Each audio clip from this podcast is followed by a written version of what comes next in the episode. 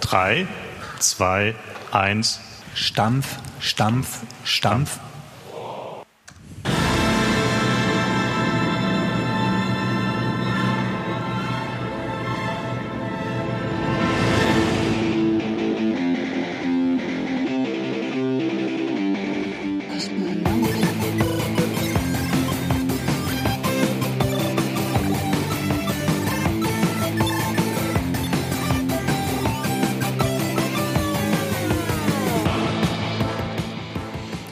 Willkommen zum Chaos Radio München hier auf LoRa München 92.4, ein Programm der Redaktion vom Chaos Computer Club München.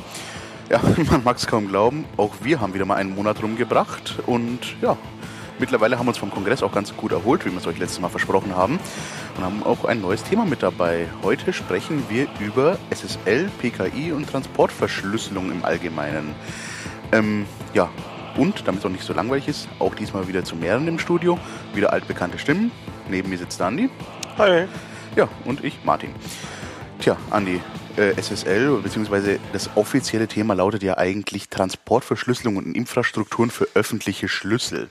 Genau, also ich habe mal ein bisschen eingedeutscht äh, oder versucht, also nicht ganz eingedeutscht, aber halt mal versucht, das äh, normal hinzuschreiben, sodass man jetzt ohne äh, großes Wissen an Akronymen verstehen kann, um was es denn geht. Ja, aber an ein paar Akronymen werden wir nicht drum rumkommen, aber ist nicht so schlimm. Die werden wir auch noch gut erklären dann. Wir versuchen es auf jeden Fall, ja. Genau, also Transportverschlüsselung, darunter, ja, die meisten von euch werden wahrscheinlich damit zu tun haben, wenn sie im Internet surfen. Genau, also hier geht es jetzt mal ausdrücklich nicht darum, um die, ich sag jetzt mal, Verschlüsselung, wie man sie vielleicht irgendwie. Ja, E-Mails zum Beispiel. Genau. Also das wäre diese andere Art von Verschlüsselung, die es so gibt. Exakt, also in dem Fall geht es uns jetzt wirklich jetzt darum, wenn man im Web unterwegs ist, um zum Beispiel Online-Banking zu betreiben. Genau, also wenn sich dein Computer mit irgendeinem anderen Computer im Internet verbindet, dass diese Verbindung dazwischen verschlüsselt ist. Um das geht es dieses Mal sozusagen. Genau. Ähm, die Standardschlagwörter, wenn man das jetzt in der Regel so in der einschlägigen, nicht ganz so Fachliteratur anschaut, ist ja dann das grüne Schloss oder die grüne Leiste. Mm, wir, oder ich sage mal, wenn man das richtig bezeichnen würde, wäre das ja der richtige Begriff TLS oder SSL. Genau, also SSL ist das alte, äh, ich glaube, es nennt sich Secure Socket Layer, aber ist eigentlich vollkommen egal. Ähm, und TLS ist sozusagen die, der Nachfolger von SSL 2.0. Ähm, sozusagen SSL 3.0, aber es heißt halt TLS, äh, was dann wohl für Transport Layer Security steht, aber ist eigentlich vollkommen egal, was es genau heißt. Wichtig ist, dass es einfach sicher, ja, sicher ist, wie auch immer man sicher definiert. Genau, und wie sicher das denn jetzt wirklich ist äh, oder ob man es als solches auch bezeichnen kann, da werden wir jetzt im Laufe der Sendung ja auch drauf eingehen. Noch ein bisschen. Ähm, ja, wir haben gesagt, der Anwendungszweck davon ist in Webbrowsern, beim Surfen, beim Online-Banking, beim Versand von E-Mails in öffentlichen WLANs. Ja, also hier ist explizit gemeint mit, ähm, wenn jetzt dein E-Mail-Client, wenn du einen E-Mail-Client benutzt, ähm, siehe unsere entsprechende Sendung zum Thema äh, Kommunikation per Text, hieß sie, glaube ich. Genau. Ähm, dann meinen wir in dem Fall, wenn dein Client sich mit dem Server verbindet, also dein Rechner mit dem Rechner im Internet bei deinem Provider, ähm, dass das hier verschlüsselt ist sozusagen. Das ist auch dann IMAP-S zum Beispiel. Also man erkennt schon, äh, es ist immer dieses S, was dann hinten dran steht mhm. bei den Protokollen. Und das eben für ja, Secure äh, eben SSL steht. Mhm. Also in dem Fall ist es sozusagen nicht jetzt halt eine, ich sage jetzt mal, Ende-zu-Ende-Verschlüsselung zwischen zwei Benutzern, sondern in dem Fall halt immer zwischen zwei Geräten, um es mal so auszudrücken. Genau, also zwischen zwei, ja, na, Hops ist nicht ganz korrekt, weil danach kommen wir auch nachher. Also ja, zwischen deinem Rechner und dem Server, zwischen zwei Servern, solche Sachen. Genau. Ja, ähm, wenn wir mal ganz kurz nur die Technik anschneiden, wir brauchen uns jetzt nicht genau anschauen, wie ein Zertifikat hundertprozentig genau aufgebaut ist, aber äh, wir können es ja mal zumindest mal grob anschneiden. Ähm, zwei so Stichwörter, auf die man, ich sag's mal, ganz automatisch stößt, wenn man sich mit dem Thema der Verschlüsselung beschäftigt, ist ja immer die Art, wie man, wie das Ganze verschlüsselt ist. Sprich, ist es eine symmetrische oder eine asymmetrische Verschlüsselung? Kann man das irgendwie vielleicht kurz runterbrechen, wo denn da jetzt der Unterschied ist? Ja, also grundsätzlich, äh, der Unterschied ist hauptsächlich bei, äh, dass du bei einer asymmetrischen Verschlüsselung müssen beide äh, Partner ein Geheimnis kennen. Äh, also den sogenannten Schlüssel. Mhm. Ähm, und den muss man dann halt irgendwie ausgetauscht haben. Das heißt, man muss sich vorher schon mal Kontakt gehabt haben oder so und die dann austauschen. Ähm, das wäre also Standardalgorithmus dafür wäre ähm, DS, ne? RSA, DSA, aber das sind ja dann eher asymmetrische. Was, was genau. Was wäre denn jetzt so der Standard? AES wäre Ein wär AES wäre zum. Beispiel, oder wenn man das Ganze jetzt mal, ich jetzt mal auf äh, nicht so technische Sache herunterbrechen möchte, zum Beispiel jetzt, was man vielleicht als Kind mal oft gemacht hat, wenn man sich geheime Nachrichten mit seinen Kumpels ausgetauscht hat, äh, wo man einfach nur im Alphabet immer zwei Buchstaben nach vorne verschoben die Texte geschrieben hat. Ja, da oder- wäre dann der geheime Schlüssel plus zwei Buchstaben. Ja. Es sind dann beide, sowohl der Empfänger als auch der Absender, haben denselben und verwenden vor allem denselben Schlüssel. Ähm, ja, also, oder man kann es sich ja auch durchaus komplizierter schon denken, wenn du jetzt sagst, okay, du schaust da auf der einen Seite irgendwie zufällig das Alphabet hin, auf der anderen Seite das Richtige und du gibst es dann deinem Freund mit, dann wäre das sozusagen auch ein symmetrischer Schlüssel, weil die Tabelle bei deinem Freund und die Tabelle bei dir sieht genau gleich aus. Gut, dann heißt es natürlich im Umkehrschluss, dann bedeutet die asymmetrische Verschlüsselung, dass die Tabellen nicht die gleichen sind. Also sprich, dass man äh, so beim Absenden eine andere verwendet als beim Empfangen. Ja, dazu bin ich jetzt zu wenig äh, Kryptograph, äh, um das genau äh, vergleichen zu können, ob, ob der Vergleich so passt.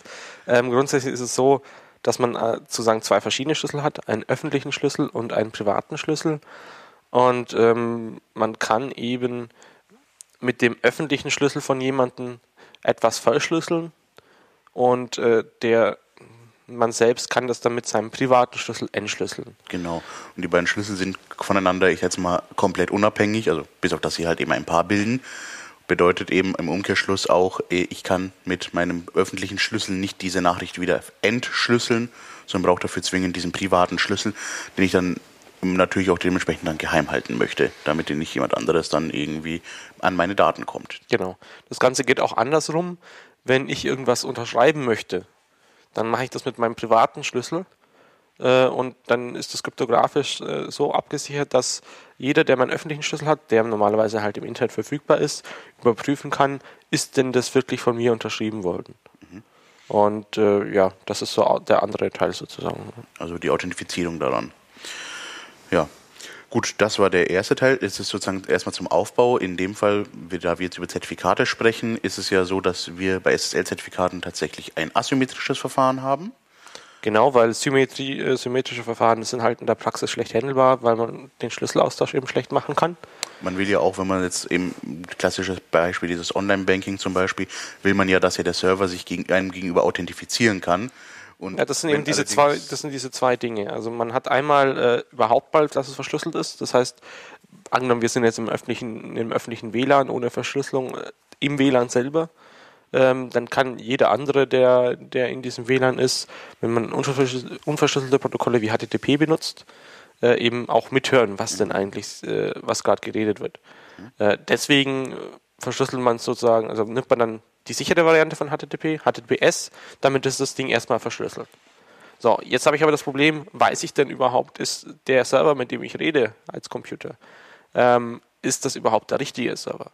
Und das ist eben dieses zweite Problem, was man mit, mit äh, SSL sozusagen löst und vor allem mit diesen Zertifikaten, ähm, rede ich wirklich mit dem Richtigen. Gut, ich meine, jetzt haben wir mal sozusagen ein Zertifikat und haben eine Verbindung aufgebaut zu einem Server. Wir haben uns ein Zertifikat gezeigt. Jetzt müssen wir halt noch feststellen, ist es denn auch wirklich der Server oder ist das Zertifikat vor allem wirklich echt? Also hat sich da jetzt halt nicht irgendjemand dazwischen reingemogelt und äh, spielt uns nur vor, dass er zum Beispiel der Server der Bank wäre. Wie kann man denn das zum Beispiel jetzt verifizieren? Naja, also es gibt da verschiedene Ansätze. Ähm, wenn man so ein Zertifikat hat, dann ist es ja auch nur ein öffentlicher Schlüssel. Und da gibt es dann einen sogenannten Hash, der, der, eine Quersumme, eine ja, Prüfsumme über, dieses öffentlich, über diesen öffentlichen Schlüssel ist. Und äh, was man jetzt machen kann, wenn man, wenn man wissen möchte, ist denn das das Richtige, was ich da jetzt übers Internet bekommen habe, dass man äh, zu seiner Bank hingeht und äh, die dann fragt, hey, wie ist denn eure, euer, eure Prüfsumme, euer Hash? Ähm, und das kann man zum Beispiel Telefon machen oder vielleicht, wer früher mal HBCI gemacht hat, oder kann man jetzt heutzutage auch immer noch empfehlen äh, und sich ein extra Programm äh, installiert hat von seiner Bank, um sein Online-Banking zu machen, der kennt das ja auch. Da hat man dann einen privaten Schlüssel bei sich erstellt, ma- macht dann so einen äh, Brief Genau, beim Online-Banking heißt er irgendwie INI-Brief, aber im Ja, Grunde genau. ist es auch nichts anderes, als dass man der Bank sozusagen seinen Fingerabdruck von seinem Zertifikat und den Public Key mitteilt, damit die sozusagen das dann auch verifizieren können. Genau, das heißt, man nimmt einen zweiten Kommunikationskanal, dem man vertraut, in dem Fall eben Brief oder eben Telefon oder Fax oder was es sonst noch so alles gibt, ähm, um nachzuprüfen, ist denn das, was ich über mein, über mein, übers Internet bekommen habe, wirklich das Richtige.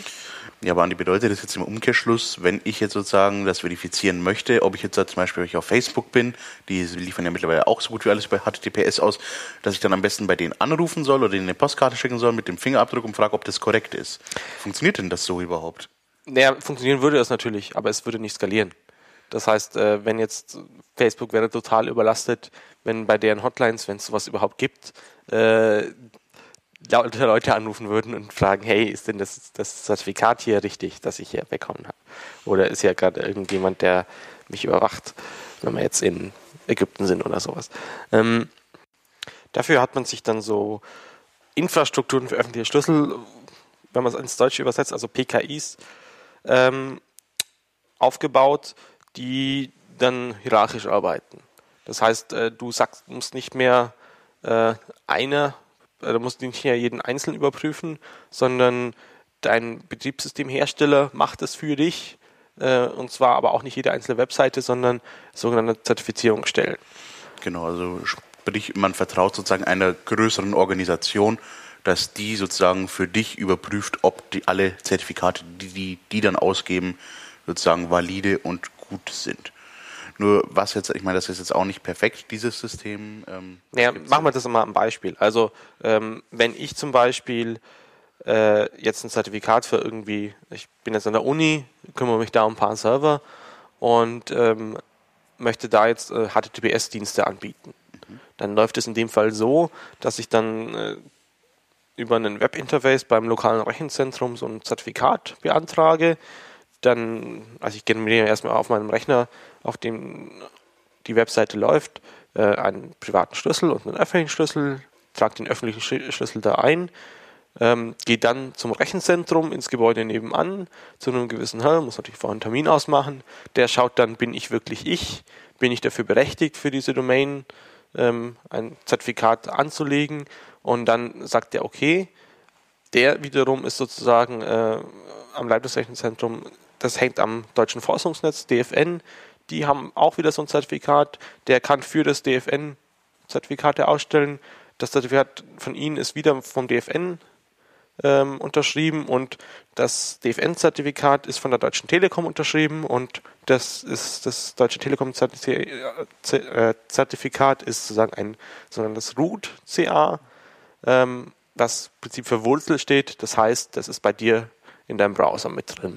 Oder als vertrauenswürdig markiert und dadurch, dass eben sozusagen das oberste Zertifikat vertrauenswürdig gilt, sind alle darunter folgenden Zertifikate automatisch auch vertrauenswürdig. Genau. Gut, das ist jetzt allerdings jetzt mal in Anführungszeichen der kleine Dienstweg, wo man irgendwo hinläuft und was macht. In dem Fall, weil es ja bei euch äh, sozusagen halt, ich sag jetzt mal, örtlich beieinander liegt. Nur, ich meine, wenn man jetzt, jetzt sich das anschaut, nicht jeder bitte antragt da ein Zertifikate für Beispiel jetzt halt für irgendwelche Uni-Webseiten, sondern in der freien Wirtschaft ist natürlich so, wenn man Online-Shop betreibt oder meinetwegen auch nur sein privates Fotoalbum, braucht man eventuell ja auch ein Zertifikat. Und da geht es ja dann natürlich ein bisschen anders. Da gibt es ja dann jetzt halt diverse kommerzielle Anbieter, wie zum Beispiel, wir nennen da jetzt einfach mal zum Beispiel Start SSL, das ist ein israelisches Unternehmen, das äh, sich doch einen Namen durchaus gemacht hat, denn sie bieten Zertifikate an für jedermann das, und das vor allem kostenlos, was doch ein Unterschied ist zu, ich sag jetzt mal, sehr vielen anderen Zertifizierungsstellen, die direkt in den Webbrowsern schon als vertrauenswürdig markiert sind. Ähm, ganz kurz nur, wie da der Ablauf ist. Ähm, man muss sich dort erstmal einen Account anlegen und bekommt dann dort selbst erstmal sozusagen ein Authentifizierungszertifikat, mit dem man sich da einloggt. Was es jetzt damit auf sich hat, das lassen wir jetzt einfach mal kurz nebenbei liegen. Ist jetzt nicht wichtig. Aber letztendlich läuft es dann darauf hinaus, dann sagt man, okay, ich möchte jetzt halt eine Domain verifizieren. Da kriegt man dann eine Mail dann an eine E-Mail-Adresse an dieser Domain, für die man ein Zertifikat möchte. Also wenn ich jetzt zum Beispiel für ccc.de ein Zertifikat möchte, würde ich dann zum Beispiel etwas wie webmaster.ccc.de oder postmaster.ccc.de, also eine von diesen, ich sag jetzt mal, Funktions-E-Mail-Adressen bekommen. Die bei jeder Domain eigentlich besetzt sein müssen. Sollten zumindest, das ist kein Gesetz dafür, aber es gehört zum guten Ton dazu. Und dort hat man dann einen Link, den man bestätigt, sozusagen, dass man gerade auf dieses Domain verfügungsberechtigt ist und eben dafür auch Zertifikate bestellen kann. Genau, weil irgendwie müssen die überprüfen, nicht, dass du, äh, dass ich jetzt zum Beispiel ein Zertifikat für München.de oder so registriere, obwohl ich mit München.de gar nichts zu tun habe. Genau. Das ist, ich sage mal, natürlich auch nicht perfekt, diese Verifikation per E-Mail, weil wenn ich mich jetzt aufmache, irgendwie da Besucher von einer Webseite zu hijacken, indem ich ihnen ein anderes Zertifikat unterjuble, dann ist es in der Regel für mich auch kein Problem, dass ich einfach auch noch irgendwie eine Mailbox von denen hijacke und da entsprechend dann die Mail abfange.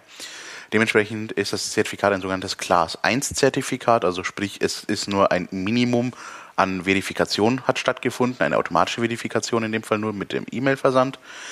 Äh, man kann das Ganze natürlich noch auf die Spitze treiben, dann Class 2, Class 3 und äh, Zertifikat mit Extended Validation wo es dann äh, anfängt mit, man muss einen Brief per Post schicken, ein Postident machen, bis hin zu, äh, man braucht einen Anwalt und mindestens drei Mitarbeiter, die am Telefon das bestätigen. Also man kann tatsächlich im Zertifikatsgeschäft ordentlich äh, sich einen Aufwand auch ans Bein binden.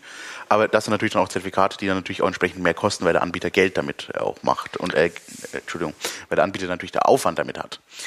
Aber okay, ich meine, so bekommt man dann letztendlich sein Zertifikat. Ja, und was ist der Unterschied kann. zwischen diesen verschiedenen Klassen? Also der Unterschied ist tatsächlich die Vertrauenswürdigkeit sozusagen. Nee, also für, für mich jetzt faktisch, wenn ich jetzt so eine Webseite im, im Browser anschaue, sehe ich da irgendwas? Punkt, leider nicht. Zumindest nicht bei diesen Zertifikaten von Start SSL.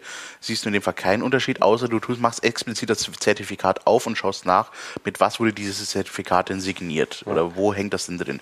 Würdest du sehen, da steht Class 1 Certificate wo du als Enduser, der jetzt vielleicht nicht unbedingt technisch äh, bedarf ist, was diese Sache angeht, siehst du einfach nur, es ist ein gültiges Zertifikat. Aber bei diesen Extended Validation Dingern, da sehe ich dann dieses grüne PayPal, äh, eBay oder sonst irgendwas oben im Browser. Genau, also es geht so weit, dass du dann sozusagen bei Zertifikaten dann äh, anfangen kannst, dass meistens ist dann erstens bei den sozusagen äh, inhabervalidierten Zertifikaten tatsächlich so, dass dann der Name des Inhabers erstmal neben dem Schloss in dem Webbrowserleiste erscheint, also je nachdem, wie es der Webbrowser halt implementiert beziehungsweise bei den sogenannten Extended Validation Zertifikaten, dass dann die Adressleiste sogar grün wird. Ich meine, so eine grüne Adressleiste sieht natürlich schick aus, ähm, aber ganz ehrlich, es macht in dem Sinne jetzt auch keinen wirklichen Unterschied, ob das Ding jetzt grün ist oder nicht. Also das müssen wir mal ganz offen dazu sagen. Dass die Adressleiste grün ist und äh, da der Name der Firma daneben steht, ist letztendlich ein rein subjektiver Sicherheitsgewinn, der entsprechend von äh, den ausstellenden Stellen und den Leuten, die diese Zertifikate einsetzen, also Banken und so weiter, einfach nur propagiert wird. Ich meine, ich wenn ich, wenn ich einen textbasierten Browser verwende, also sprich, der einfach nur auf der Konsole läuft, da kann ich lange suchen, bis ich eine grüne Leiste irgendwo finde. Ja, aber ein normaler Nutzer wird jetzt keinen äh, Konsolenbrowser benutzen. Natürlich nicht. Aber wie gesagt, also die Technik dahinter, die da steht, ist immer dieselbe. Und sozusagen, ob jetzt halt da die Leiste grün, blau oder rosa wird, das ist wirklich nur eine Sache, wie halt sozusagen der Webbrowser das steuert. Was uns natürlich jetzt auch zu dem Punkt bringt, ähm, es gibt natürlich jetzt als StartSSL, das war jetzt ein kommerzieller Anbieter, es gibt ja auch nicht kommerzielle Anbieter, die im Grunde genau dieselbe Dienstleistung anbieten, aber leider halt standardmäßig nicht als vertrauenswürdig von den Webbrowsern angesehen werden. Ja, noch nicht oder keine Ahnung, ob sie es jemals werden. Genau, ein, äh, ich sag mal, oder vielleicht sogar das größte oder der größte Anbieter ist in dem Fall CA-Cert. Da bist du ja auch mit involviert, oder? Ja, ja, das habe ich irgendwann mal angefangen. Äh, das läuft auch, also äh, beziehungsweise involviert. Also ich habe da halt mal Zertifikate für, für Domains von mir äh, geholt. Äh, es läuft da so, dass du erstmal dich mit anderen Leuten treffen musst und die dich dann äh, sozusagen oder die bestätigen, dass du du bist. Äh, du hast halt so ein Formular, äh, schaust drauf auf den Ausweis, ob das wirklich sozusagen die Person ist, mit der du gerade dich unterhältst, vergleichst das Bild und den Namen von, mit dem Ding, mit dem Formular, äh, unterschreibst dann, nimmst das Formular mit und trägst dann auf eine Online-Plattform ein, ja, ich habe den gesehen. Äh, und je, je, mehr von, je mehr Leute du sozusagen gesehen hast äh, und bestätigt hast, desto mehr Punkte hast du selber. Und äh, je nachdem, wie viele Punkte du hast, so viele Punkte kriegt dann der, den du bestätigst hast, hast wieder. Und äh, dann gibt es halt so gewisse Grenzen, ab denen man dann zum Beispiel äh, auch Zertifikate für Domains ausstellen kann. Genau. Der Punkt ist, diese Zertifikate, die du da bekommst, ich meine, da wird auch wieder die Domain überprüft, ob sie dir gehört und so weiter. Ich meine, das gehört natürlich auch dazu.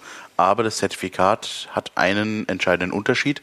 wenn du so ein Zertifikat auf deine Domain installierst, äh, wird der User trotzdem weiterhin eine Warnung bekommen, dass diese Verbindung nicht vertrauenswürdig ist. Ja, das ist eben die Sache. Also man macht eben das ganze Zeug eben nur deswegen, weil diese Warnungen eben kommen und dann potenzielle Nutzer eben abschrecken. Also als Beispiel, ähm, wir haben auf unserem Wiki, also wikimünchen.cc.de, äh, auch ein CA-Zertifikat und auch auf unserer auf unserer Webseite und ähm, meine Mutter hat neulich mal die Webseite angeschaut und sich dann gewundert, warum denn so viele Links da äh, alle nicht funktionieren und auf immer auf so einer seltsamen Fehlermeldung enden.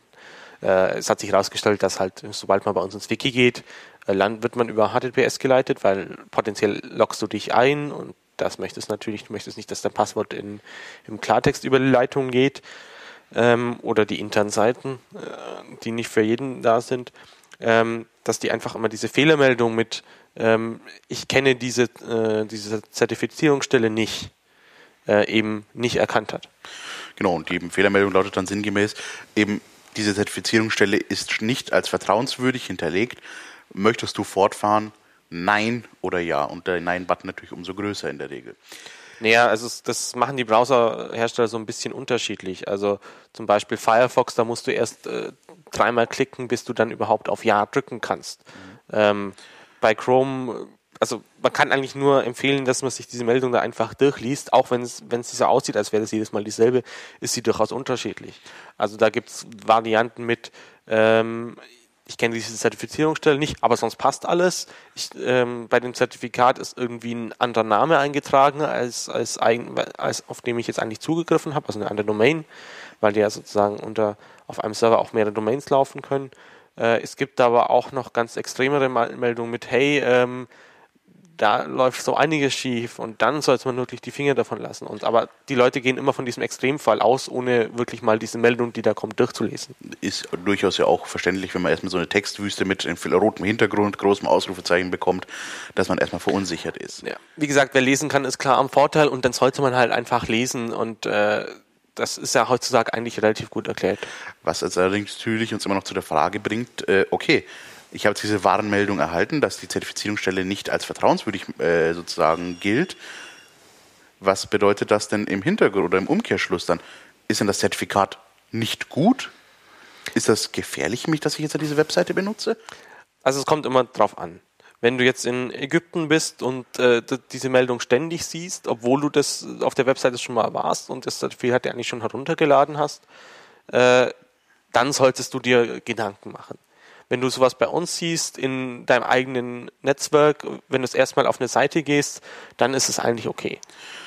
Also da ist tatsächlich halt einfach nur der Grund, dass diese Meldung überhaupt kommt, dass eben CA-Zert zum Beispiel hier oder jede andere beliebige Zertifizierungsstelle, die eben nicht in den Webbrowsern hinterlegt ist, halt bis jetzt das noch nicht geschafft hat, aus welchen Gründen auch immer, eben von den Betriebssystemherstellern oder den Browserherstellern in die Liste der vertrauenswürdigen äh, Zertifizierungsstellen aufgenommen zu werden.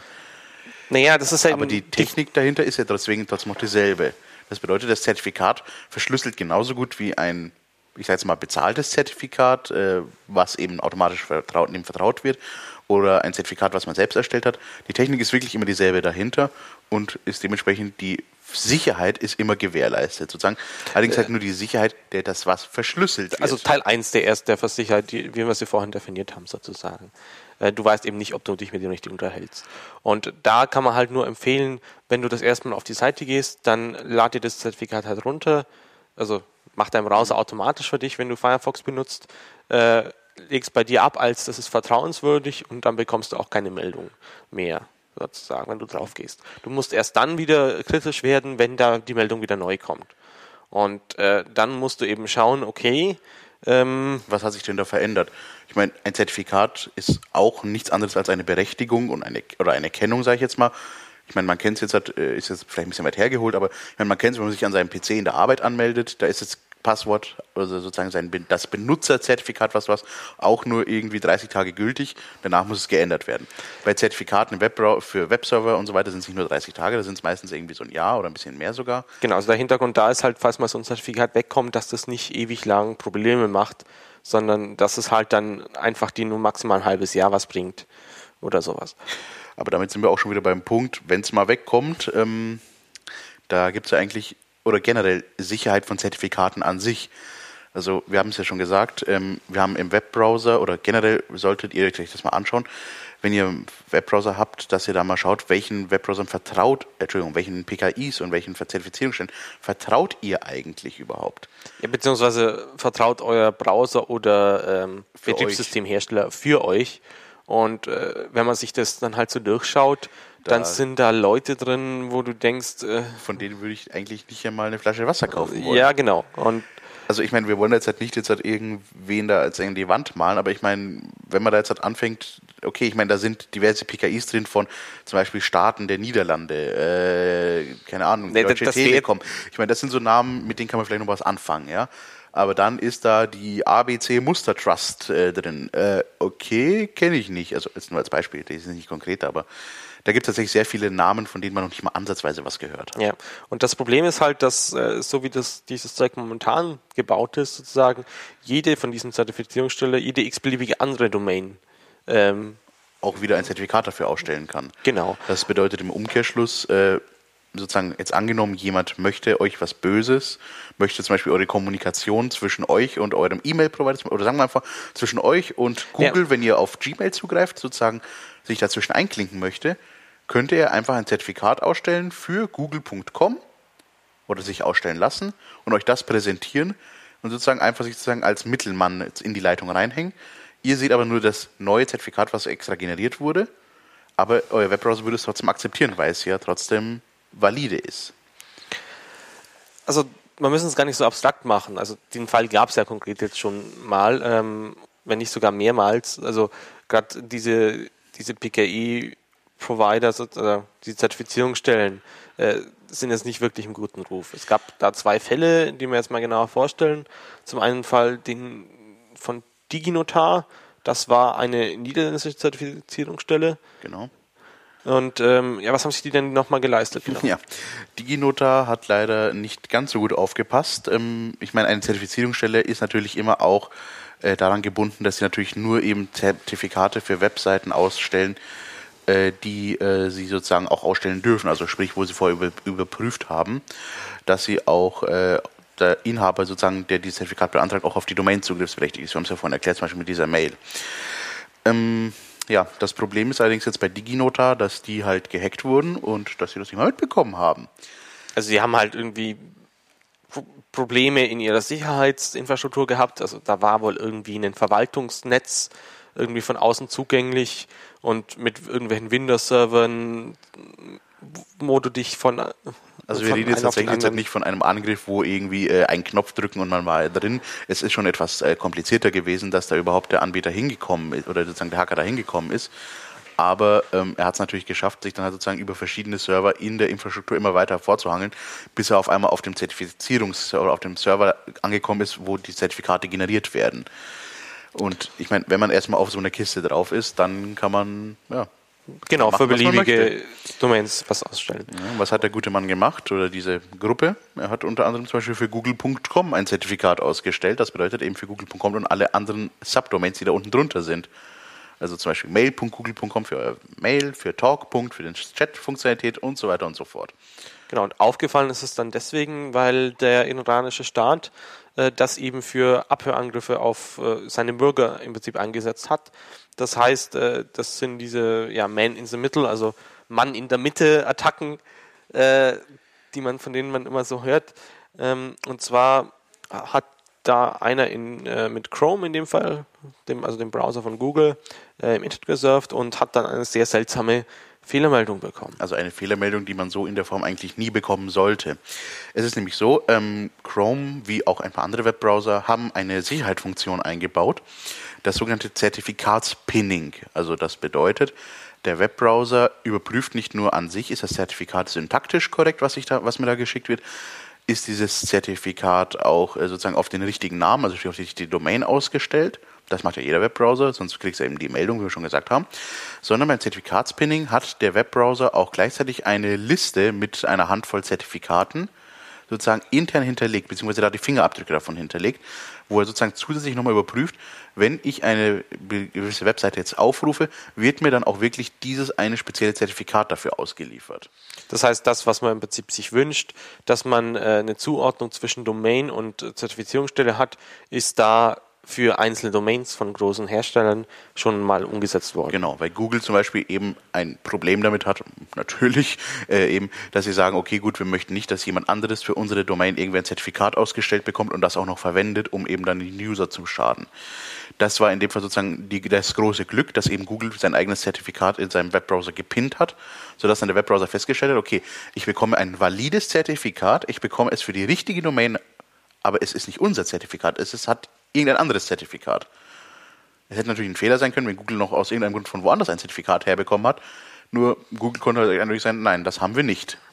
Und so ist dann eben der ganze Fall aufgeflogen, dass DigiNotar da äh, ein Zertifikat ausgestellt hat, äh, offensichtlich an jemanden, der das gar nicht berechtigt dazu ist. Ja, äh, die, wir machen die Geschichte noch kurz zu Ende. Ähm, DigiNotar gab, kannst du äh, vergessen in der Zwischenzeit, oder? Mittlerweile, es gab einige Zertifikate, ich habe hier eine Liste vor mir liegen mit allen Zertifikaten, äh, die da erstellt wurden äh, von DigiNotar. Ähm, also ja, von diesem Hacker bei DigiNotar. Ja, ich habe es jetzt leider, oder mir ist es gerade jetzt etwas äh, zu viel, um das jetzt alles zusammenzuzählen. Aber jetzt nur mal so ganz kurz, was DigiNotar an Zertifikaten erstellt hat, wo es einem echt die Fußnägel aufdreht. Sternchen.sternchen.com. Also jede Domain, die, jede Domain, die, die mit auf .com, .com ändert. Äh, und dasselbe auch nochmal für .org. Ich meine, okay, ähm, ist geschenkt. Diese Art von Zertifikat akzeptiert in der Regel nämlich kein Browser, weil es einfach zu viel Wildcard drin ist. In der Regel hat man eine Wildcard nur auf unterster Ebene. Aber ich meine, okay, das sind zwei Zertifikate, die ausgestellt wurden. Ich meine, okay, man sieht jetzt, wenn man so kurz durchblättert, äh, okay, es wurde für sternchen.android.com erstellt, für AOL.com für digizert.com, also mit Antworten, das wurde lustigerweise sogar für die eigene Zertifizierungsstelle nochmal ein Zertifikat auch erstellt. Äh, für komodo.com wurden drei Zertifikate erstellt. Äh, einer, der sehr weit vorne liegt, äh, zählt, ständig.google.com, hat diese Angreifer insgesamt 26 Mal das Zert oder 26 Zertifikate wurden damit erstellt. Also im Prinzip für alle großen Internetseiten ähm, Einer hat die man so benutzt. Eben. 45 Zertifikate wurden mit dem Namen auf die Tate Root CA erstellt. Sorti. Äh, Sorti, ja. Ich Root weiß nicht, wie man es ausspricht. Mit anderen Worten. Sorti ist so ein anderer, also wie CA zählt, nur dass die auch im, im Browser teilweise mit drin sind. Also ich meine, wie gesagt, wenn man das jetzt zusammenzählt, ich sehe jetzt allein zwei Zertifikate, die jetzt irgendwie bei über 40 Stück sind, äh, die auf den Namen ausgestellt wurden. Das heißt, wir reden hier von doch gut und gerne, sage ich jetzt mal gefühlt 200 Zertifikaten, die hier ausgestellt wurden, die so nie auf den Markt hätten gehen dürfen. Ja, Markt, das ist die Frage. Also ähm, DigiNotar wurde natürlich, man muss mal so sagen, nicht müde erstmal zu behaupten, dass natürlich überhaupt gar kein Angriff stattgefunden hat, dass natürlich alles sicher ist und hat dann natürlich angefangen, schrittweise zurückzurudern, um dann festzustellen, okay, vielleicht ist doch was schiefgelaufen, vielleicht wurde doch ein Zertifikat erstellt, okay, vielleicht waren es auch zwei, vielleicht waren es ein paar mehr. Und äh, letztendlich haben sie dann tatsächlich ja dann angefangen, das Ganze aufzuarbeiten, sind offline gegangen, haben ein Unternehmen damit beauftragt, das zu ganz zu analysieren, was alles schiefgelaufen ist und haben dann eben diese Liste veröffentlicht man weiß jetzt nicht, wie viele von diesen allen Zertifikaten auch tatsächlich in Unlauf gekommen sind. Also mitnichten sind alle diese Zertifikate, die erstellt wurden, auch irgendwo in der Wild aufgefunden, gemeldet worden. Aber äh, ja. DigiNotar ist äh, seit dem 20. September 2011 insolvent. Das heißt, äh, ja, wenn eine Zertifizierungsstelle sowas passiert, dann ist die auch weg vom Fenster. Eben, damit ist jegliches Vertrauen, was man irgendwie in diese Zertifizierungsstelle vielleicht mal hatte, einfach weg. Hat man nicht mehr. Genau, und ja, und was dann auch passiert ist, dass ähm, die ganzen Browser, also der, die Browserhersteller äh, und äh, auch Betriebssystemhersteller dann halt Updates für ihre Systeme rausgebracht haben, ähm, wo konkret dieses DigiNotar-Zertifikat dann eben auch rausgeschmissen wurde. Also zuerst wurde das Google-Zertifikat, weil es als erstes gekommen ist, wurde das sozusagen von etlichen Browsern als invalid markiert. Weil das ist auch der Punkt. Oder vielleicht ganz kurz nur, weil das auch eine Funktion eigentlich, die der Zertifikatsherausgeber übernehmen müsste. Also jedes Zertifikat, jeder Zertifikat oder jede PKI hat ja eine sogenannte CRL, eine Certificate Revocation List, wo er Zertifikate eintragen kann, die aus irgendeinem Grund widerrufen werden müssen, also die vor Ablauf der Gültigkeit äh, als ungültig markiert werden müssen. Und dein Browser äh, schaut dann auch auf diese Liste sozusagen? Ist Sollte er. Das ist eben, das muss man sagen, das ist das einzige Gute an diesem ganzen Vorfall. Äh, es gibt zwar diese Liste, aber extrem viele Webbrowser haben bis zu diesem Datum einfach nicht tatsächlich auf diese Listen regelmäßig geschaut, weil man einfach gesagt hat, das ist ja viel zu viel Aufwand, das gibt ja viel zu viel Traffic, wenn wir da jedes Mal ein Zertifikat überprüfen. Da passiert ja eh nichts so in der Richtung. Eben, PKIs sind doch sicher. Was soll, was kann schon schiefgehen, ja? Wie bei Atomkraftwerken, es besteht keine Gefahr für die Bevölkerung. Ähm, ja, mit diesem Fall zeigt sich dann, okay, ist vielleicht doch anders, deswegen mussten dann tatsächlich die ganzen Hersteller, Browserhersteller anfangen, dann eben äh, manuelle Updates rauszugeben, wo diese Zertifikate als invalid markiert wurden. Ähm, ja, und seitdem werden auch tatsächlich die Zertifikate online geprüft. Aber eben, was dazu hervorzuheben ist, ist eben diese, ja, Zeit, diese Zeit, äh, bis DigiNotar überhaupt erstmal dieses Google-Zertifikat als invalid markiert hat. Also das hat tatsächlich auch eine Zeit lang gebraucht, weswegen eben die Hersteller überhaupt dann gesagt haben, okay, wenn DigiNotar das nicht macht, dann machen wir das jetzt eben. Gut. Ich meine, okay, wir haben jetzt auf DigiNotar etwas herumgehackt und gesagt, wie böse die sind. Den können wir nichts mehr anhaben, die gibt es nicht mehr. Aber sie sind ja mitnichten die einzigen. Ähm, man spricht ja vom sogenannten äh, Domino-Effekt, der dann eingetreten ist damals. Ähm, ein anderer Hersteller neben DigiNotar war ja noch zum Beispiel Turktrust, eine türkische Zertifizierungsstelle, wer hätte es gedacht. ähm, was bei denen jetzt alles passiert ist, das müssen wir jetzt nicht nochmal unbedingt breit treten. Äh, das Ja. war in etwa genau dasselbe. Naja, nicht, nicht ganz. Ähm, bei Ihnen haben Sie es geschafft. Also wir hatten ja vorhin in, in diesem Beispiel, wo ich von der Uni erzählt habe, äh, diese so eine Kette mal aufgegliedert. Und äh, es ist halt so, wenn, wenn ich da ein Zertifikat von am Ende dann bekomme, dann kann ich damit keine anderen Zertifikate unterschreiben. Und äh, die haben es halt geschafft, genau das eben zu machen. Also Sie haben Zertifikate ausgestellt, die wiederum als CA oder wiederum als Zertifizierungsstellen-Zertifikate verwendet werden konnten. Genau. Das heißt, da konnte ich mir dann genauso dasselbe wieder treiben und dann mit so einem Zertifikat von dieser Stelle äh, eben wieder ein Zertifikat für google.com machen. Natürlich auch hier wiederum, mit, alle sprechen es bitte jetzt im Chor nach, es besteht keine Gefahr für die Bevölkerung und es wird nichts passiert. Natürlich, wie sollte es auch anders sein? Muss man aber auch ganz offen sehen, es ist tatsächlich auch ein Geschäftsmodell und es gibt auch äh, heutzutage immer noch genug Anbieter, die natürlich eine sogenannte Sub-CA explizit verkaufen. Also sprich zum Beispiel, wenn man jetzt einbildet, ich möchte ins Zertifikatsgeschäft einsteigen, Ne, es muss ja nicht unbedingt das sein. Also wenn, wenn du jetzt eine größere Firma bist und ständig Zertifikate brauchst, weil du viele Server betreibst, dann ist es halt irgendwie äh, nervig, immer zu den CAs zu laufen und, und da dich bestätigen Genau, lassen. und nur so da weiter. bekommst du in der Regel ja ein, zwar ein CA-Zertifikat, mit dem du Zertifikate issuen kannst, aber halt eben beschränkt auf deine Domain oder Ja. auf deine Domains. Aber wenn du jetzt so ein Webhost-Hoster bist oder sowas. Nicht mal da, also ich persönlich, mir ist kein Webhoster bekannt, der eine eigene CA betreibt. Okay. Aber es gibt durchaus dieses Angebot eben für Inhouse-CAs oder eben auch, wenn man selbst ins CA-Geschäft einsteigen möchte.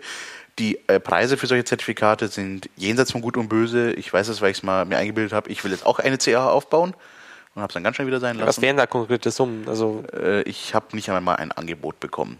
Die Okay. Aussage war so, ja, wer sind Sie denn? Aha, ein Verein. Nein, Sie werden sich nicht leisten können. Okay. Ähm, ja, aber ich meine, das ist zum Beispiel so die Sache. Ich meine, wenn man so ein Zertifikat bekommt, dann ist natürlich auch entsprechend auch Sicherheitsüberprüfungen, alles Mögliche eigentlich dran gebunden. Gut, aber es gibt natürlich auch Anbieter, die hier wieder natürlich aus der Masse hervorstechen, die sich einbilden und sagen, okay, ähm, hey, wir sind ein Hersteller von Firewalls und so Sachen. Wir bieten dir jetzt automatisch so ein Zertifikat an, damit du deine Mitarbeiter besser überwachen kannst. Äh, natürlich wird das so nicht so beworben, sondern eher als Sicherheitsfeature, damit die Mitarbeiter keine böse, äh, fremden äh, Daten, äh, Firmendaten weitergeben. Aber es gibt tatsächlich oder gab tatsächlich einige Hersteller, äh, die Firewall-Appliances mit eingebauten Man in the Middle verkauft haben. Wo dann Wie weit sowas noch von der Firewall ist, ist natürlich irgendwie. es ist unter anderem auch eine Firewall-Funktionalität, die mit vorhanden ist, aber ja. Es ist halt sozusagen ein Gateway, was halt sozusagen on the fly, wenn ein, Web, wenn ein Mitarbeiter eine SSL, äh, SSL-gesicherte Seite besucht, ein SSL-Zertifikat extra generiert, das der Mitarbeiter you, äh, das der Mitarbeiter präsentiert und dann entsprechend sozusagen die Verbindung aufbricht, um mit hineinzuschauen. Wie gesagt, sowas kann man natürlich um, einfach umsetzen in einem Unternehmen, indem man einfach ein eigenes Root-CA-Zertifikat Root-CA-Zertifikat für sich erstellt, dem, man- was man einfach auf seinen Rechnern überall verteilt und als gültig markiert. Das ist jetzt mal die Standardmethode oder halt eben die böse Methode mit, man hat ein Root-CA-Zertifikat tatsächlich, wo man das auch machen kann. Wobei ich mich da immer frage, also ich glaube in Deutschland haben wir da rechtlich schon so weit, dass sowas nicht erlaubt ist. Aber ja, das natürlich, es ist nicht rechtlich und nicht unbedingt erlaubt, aber ich meine, das ist natürlich das übliche Recht haben und Recht bekommen. ja, ja, klar. Und seinem Arbeitgeber will man ja potenziell auch nicht äh, direkt unter die Nase halten mit, ey, ihr seid ja total illegal, was ihr da tut. Kommt auf den Arbeitgeber drauf an. Natürlich. Gut. Aber, okay, äh, ihr seht PKIs oder auch große Zertifizierungsstellen, nicht alles ist Gold, was glänzt. Aber es gibt natürlich auch, äh, wenn wir würden jetzt ja nicht hier mit, uns mit euch darüber unterhalten, wenn wir nicht auch versuchen würden, da jetzt irgendwie auch äh, Wege drumherum zu finden. Naja, zum einen gibt es halt Leute, die sagen, ja, lass uns auf die kompletten, äh, auf diese CAs komplett verzichten. Ähm, also an sich musst du halt jetzt, wenn, wenn du als Informatik-affiner Mensch jetzt hergehst, dann müsstest du hergehen und äh, mach und deine Liste von diesen Zertifizierungsstellen nehmen, drüber schauen und alle, alle, die sich irgendwie flakig anhören, mal rausschmeißen. Oder eigentlich müsstest du sogar alle rausschmeißen. Und ja, genau. Eigentlich müsstest du wirklich hingehen und sagen, du schmeißt alle, Zertifizi alle Zertifizierungsstellen aus dem Webbrowser raus. Das erstmal alle Zertifikate. Ja, nicht nur Webbrowser, also auch Betriebssystem. Weil also zum Beispiel Chrome ähm, greift ja, hat ja keinen eigenen Zertifizierungs also Liste von Zertifizierungsstellen, sondern nutzt die vom Betriebssystem. Genau, während Firefox seine eigene mitbringt. Also eigentlich muss man alle, alle Zertifikate oder Zertifizierungsstellen rauswerfen, aus Webbrowser, Web äh, Betriebssystem, überall, wo halt welche sind. Und dann wirklich jedes Zertifikat einzeln, was einem unter die Nase kommt, überprüfen. Wie wir schon vorhin sagt, man könnte bei der Bank oder wo Naja, oder anrufen. man nimmt halt die, die vertrauenswürdig sind. Also zum Beispiel, du musst wahrscheinlich immer das von deinem Betriebssystemhersteller mit drin haben. Sonst kriegst du ein Update. Sonst mehr. kriegst du deine System-Updates nicht mehr. Äh, und also so dann eben Schritt für Schritt wieder reintun. Oder sagst du, okay, der Deutschen Telekom vertraue ich jetzt genügend, äh, die noch auch reintun. Ähm, es ist halt immer so, du musst, musst für dich abschätzen, was, was macht denn mehr Sinn. Und ähm, habe ich wirklich die Zeit dazu, jedes ein, also die Zertifizierungsstellen zu überprüfen. Mhm. Und aber im Prinzip möchte man, dass jede einzelne Zertifikate dann ähm, wenn, wenn man das, wenn man auf die Seite geht, sich halt überlegt, bin ich jetzt gerade im sicheren Netz? Ja, dann speichere ich das Zertifikat jetzt mal und äh, dann kannst du eben weitermachen. Mhm. Die andere Lösung, die natürlich auch sehr schön ist, die man sich eventuell auch wünscht, dass die noch etwas vielleicht verbreiteter wird. Wir hatten es vorhin kurz angesprochen, weil äh, Chrome oder Google verwendet es in Chrome zum Beispiel ja schon, das sogenannte Pinning von Zertifikaten sprich wo statisch auch nochmal Zertifikatsfingerabdrücke für einige Domains äh, im Webbrowser im Quellcode direkt hinterlegt werden, sodass man sie nicht so ohne weiteres manipulieren kann. Ja, also auch da ist das sowas skaliert natürlich nicht. Genau. Also, also man, man kann also die Lösung, die skaliert, ist eigentlich mehr sowas wie ähm, du machst du machst irgendwie so einen Dienst, der mit bei dem du anfragen kannst, hey, welches Zertifikat siehst denn du für für, für, dieses, äh, für diese Seite. Also es gibt äh, in einer Firefox Extension von der EFF, der Electron Electronic Frontier Foundation, äh, man kann die EFF so als äh, Greenpeace für IT-Bereich in, in Amerika sozusagen sehen. Ähm, die haben eben so eine Firefox Extension namens HTTPS Everywhere und ähm, die hat unter anderem auch die Funktionalität, dass äh, da so ein genanntes äh, SSL-Observatorium mit drin ist. Das heißt, äh, da ist ein verteiltes System, das sich halt für jede Domain dann eben auch schaut, diese, diese Prüfsummen für die Zertifikate meldet, äh, hinschreibt. Ähm, das ist so ein bisschen, ich sag mal, auch ein Community-Ansatz dahinter sozusagen. Es ist schon mal ein Stich in die richtige Richtung, äh, aber das ist halt, also die Zahlen. perfekt, sagen wir mal momentan benutzen die das, glaube ich, auch nur um äh, für, diese, für Zertifikate, bei denen man weiß, dass sie unsicher sind. Also da gab es diesen Debian-Vorfall, äh, wo zufällige Zahlen nicht so zufällig waren, wie man eigentlich, äh, wie man es eigentlich gebraucht hätte. Ähm, für sowas haben sie es eingesetzt, aber ich glaube, so richtig äh, großflächig äh, kann man das dafür nicht nutzen, aber es ist auf jeden Fall ein Stich in richtige Richtung. Das Problem ist natürlich bei solchen Sachen natürlich auch immer, irgendwie willst du natürlich auch die Authentizität dieser Informationen und dass die Unversehrtheit dieser Informationen ja sicherstellen, wenn du sie an den User auslieferst. Also lieferst du sie per SSL aus. Ja, klar, aber Nur, das, du hast, ja da genau hast du halt das, auch wieder absichern wollen. Du hast halt auch wieder den zentralen Punkt, ähm, den du halt einmal vertrauen musst, sozusagen. Genau. Und klar, dieses ganze Zeug, äh, eigentlich ist das Internet ja dezentral. Eigentlich. Und damit ist es halt, plötzlich wird es wieder zentraler und, und nicht mehr so verteilt. Ein anderer Ansatz, den es ja zum Beispiel auch noch gibt, ist ja äh, diese Idee des sogenannten Web of Trust.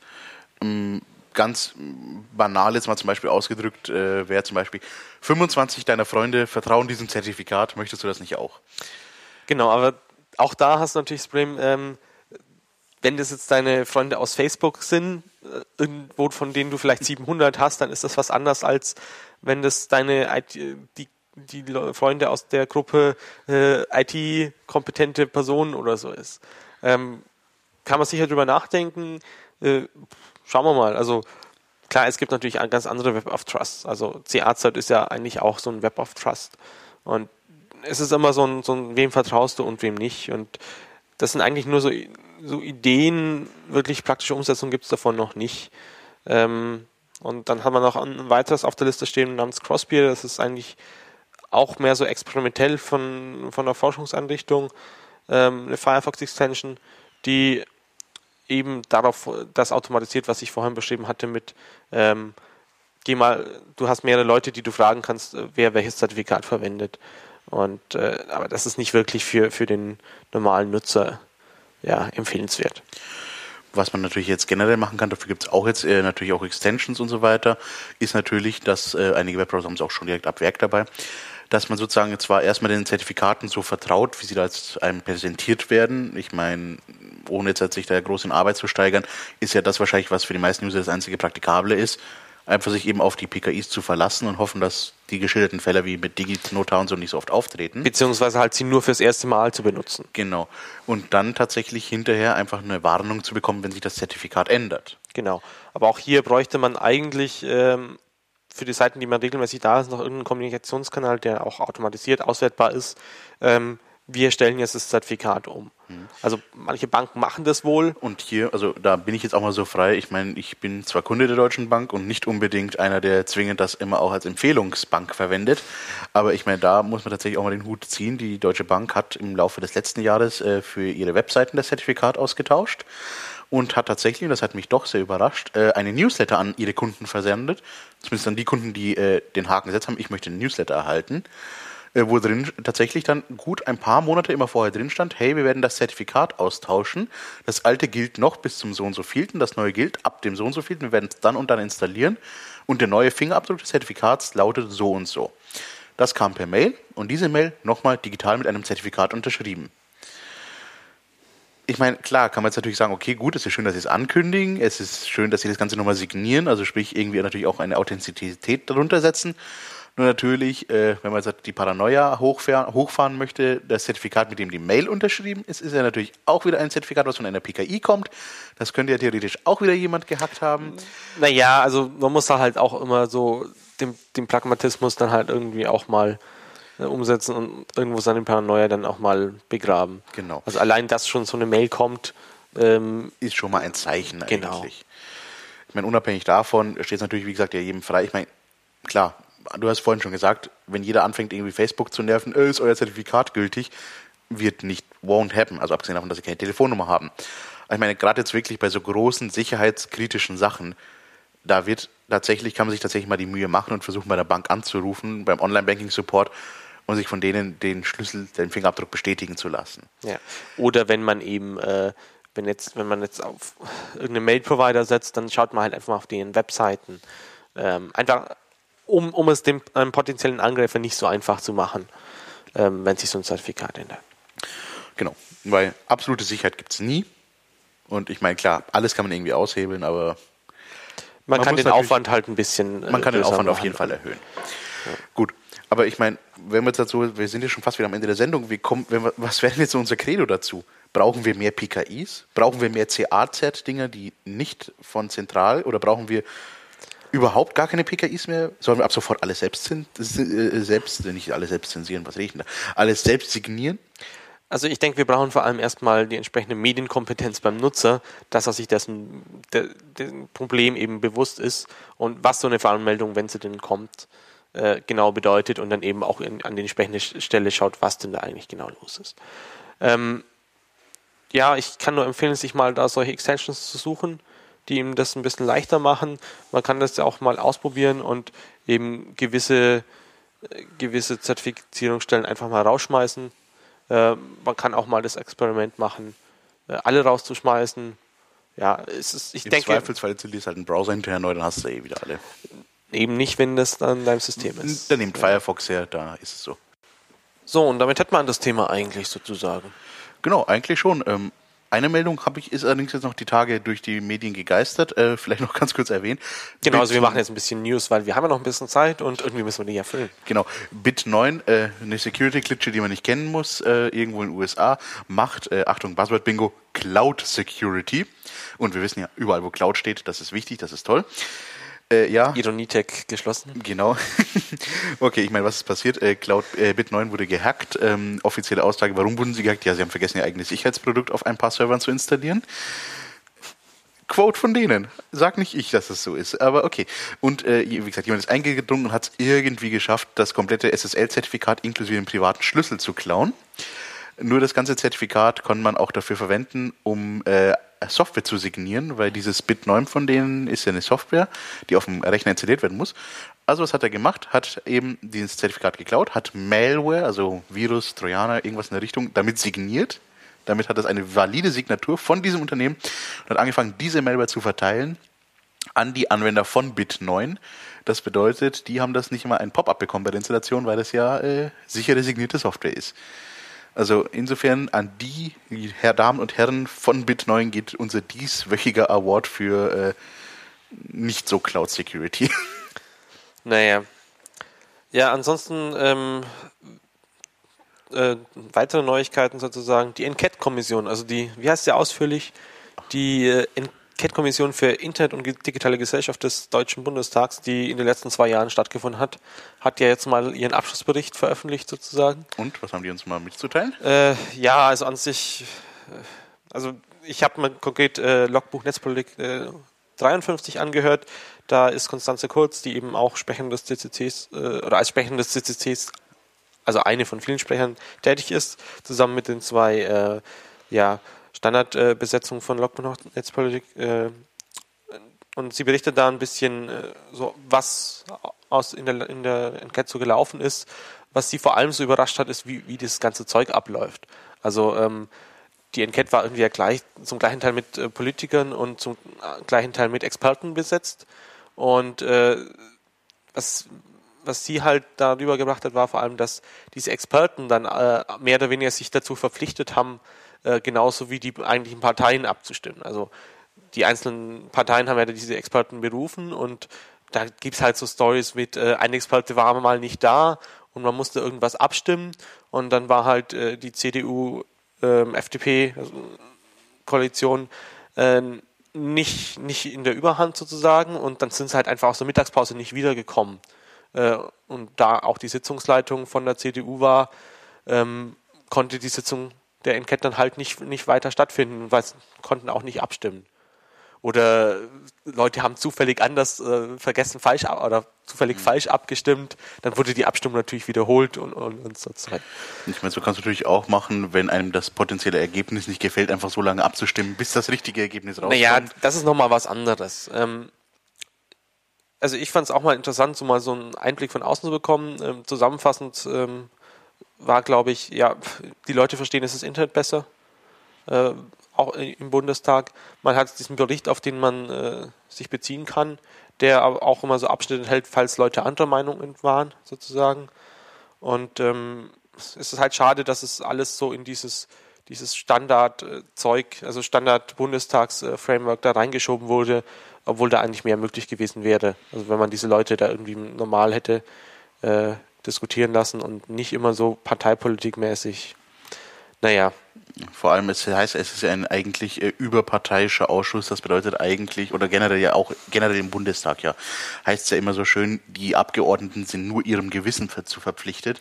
Nee, aber das haben wir mit diesem Fraktionszwang und so weiter. Eben, das, das ist, ja der Punkt. Der Fraktionszwang ist anscheinend auch ein Teil des Gewissens, das man wohl anscheinend haben muss. Naja, also du kannst halt dann maximal eine Legislaturperiode im Bundestag überleben. Danach wirst du abserviert. Ja, also kann ich nur empfehlen, äh, wer da ein bisschen mehr Einblicke haben möchte, sich das mal anzuhören. Ja, sag doch nochmal kurz den Link dazu, wo man das hören kann. Äh, das ist logbuch-netzpolitik.de und da äh, die Folge 53. Wunderbar. Und dann äh, haben wir aber auch noch jetzt zu guter Schluss noch einen Hinweis in eigener Sache, nämlich eine Pressemitteilung, die wir herausgegeben haben zum Thema Open Data. Genau, also in dem Fall der bundesweite CCC.de und das war ein offener Brief, den zusammen mit anderen ja, Aktivisten, äh, sage ich jetzt mal, ähm, auch ein Vorstand von uns mit unterzeichnet haben und damit eigentlich auch der ganze Verein. Ähm, und zwar ging es um das äh, Open Government Portal äh, von, des Bundes äh, oder vom Bundesministerium des Innern, das es eben tatsächlich Open aus dem Ding gestrichen haben. Also zum einen, äh, sie konnten sich da ewig nicht einig werden, was sie für Lizenzen haben wollten, haben sich dann wieder eigene Lizenzen ausgedacht, sodass du das wieder nicht mit anderen Datenquellen äh, ja, verknüpfen konntest. Das heißt, du hast wieder nur Datensilos, die du nicht nutzen kannst. Ja, die halt vor allem die Silos im Sinne von, du kommst nicht raus und nicht rein. Eine andere Forderung ist, dass äh, halt einfach generell standardmäßig Zeug, was äh, Daten, die von ähm, aus Staatsmitteln finanziert wurden, einfach erstmal offen sind, äh, solange es irgendwie kein personenbezogenes Zeug ist und äh, dass man halt auch mal eine unabhängige Klärungsstelle einrichtet, wo man sich dann wenden kann, wenn es da Probleme gibt und die halt einfach, bei denen man nicht bei Null anfangen muss und die man dann erklär, nicht immer von Null erklären muss, wa warum man das jetzt haben möchte und wenn sich halt irgendeine äh, eine Behörde nicht so ganz verhält, dass man nicht mit der sich rumstreiten muss, sondern dass man halt einfach einen Vermittler hat. Ja, wunderbar. Vielen Dank, Andi. Ja, und diese Meldung und alle was dazugehörigen Teilen unter der Pressemitteilung könnt ihr auch nachlesen, wie gesagt, ccc.de. Dort direkt die öffentliche, äh, die erste Meldung, zugängliche Plattform und offene Lizenzen für unsere Daten. Ja, damit sind wir auch schon wieder am Ende angekommen. Danke, dass du heute mit da warst, Andi. Danke auch an dich. Ja, und so wollen wir euch dann auch in den Rest dieses Abends entlassen. Es folgt die Gegensprechanlage hier auf Radio Loda. Aber natürlich dürfen nicht die üblichen Informationen auch fehlen. Ihr könnt uns gerne besuchen kommen. Der nächste öffentliche Dienstag ist wann? Ja, immer am zweiten Dienstag äh, im Monat. Der das nächste ist dann der 12. Der 12. März in dem Fall. Und nachdem ihr uns dann vor Ort besucht habt und mit uns unsere nächste Sendung gequatscht habt, könnt ihr die dann auch hören am 13. März, Tag drauf. Ja, Ansonsten Feedback dürft ihr uns gerne zukommen lassen. Genau, an radio.muck.ccc.de und ja, wir freuen uns. Genau, und dasselbe auch, eben die Webseite für dieselbe URL für unsere Webseite mit kaum Informationen www.radiomuckcc.de. Ja, bis dahin sagen wir auf Wiedersehen, bis zum nächsten Mal und denkt dran, wenn ihr den Frau nicht seht, dann kann er euch auch nicht fressen.